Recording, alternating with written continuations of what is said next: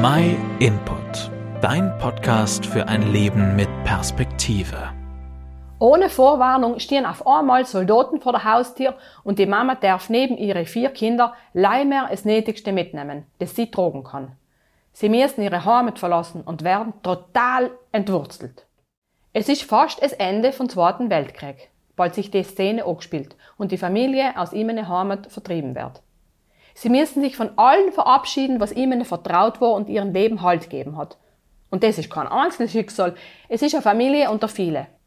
Wer im Wald nach einem Sturm schon einmal einen entwurzelten Baum gesehen hat, kann sich ungefähr vorstellen, was das bedeutet. Über seine Wurzeln hat der Baum bis jetzt alles gekriegt, was er zum Leben braucht. Seine Nährstoffe, das Wasser, seinen festen Stand. Wenn er erst einmal entwurzelt ist, nachher wird es nimmer lang dauern, bis er langsam ausstirbt.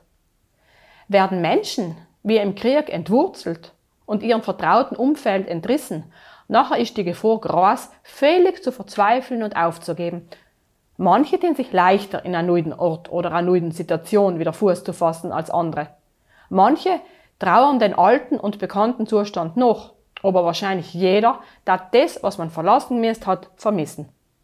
Das Problem ist, wenn ein Ort, eine Familie oder Lebensumstände das einzige ist, wo man wirklich verwurzelt ist. Nachher kann man mit so einem Verlust kaum richtig umgehen.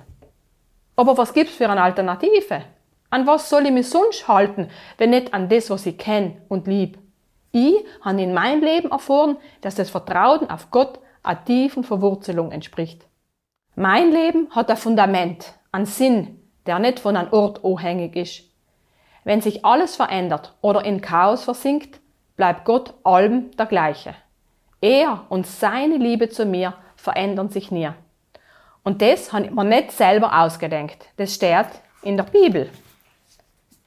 Der Apostel Paulus hat zum Beispiel in einem Brief geschrieben, denn ich bin überzeugt, weder Tod noch Leben, weder Engel noch Teufel, weder Gegenwärtiges noch Zukünftiges, weder hohe Kräfte noch tiefe Gewalten, nichts in der ganzen Schöpfung kann uns von der Liebe Gottes trennen, die uns verbürgt ist in Jesus Christus, unserem Herrn. Durch Jesus ist die Verbindung, die Verwurzelung in der Liebe Gottes möglich. Eine andere Möglichkeit gibt's nicht. Und ich glaube, dass es das einzige ist, Heil aus Krisenzeiten außerzukommen. So ein kurzer Podcast klangt nicht, um genau zu erklären, wieso es keine andere Möglichkeit gibt und was das für Jesus Christus bedeutet hat. Du kannst es aber in der Bibel nachlesen. Wenn du keine eigene Bibel hast oder mehr wissen möchtest, nachher kannst du dich gern bei uns melden. Wir freuen uns, von dir zu hören.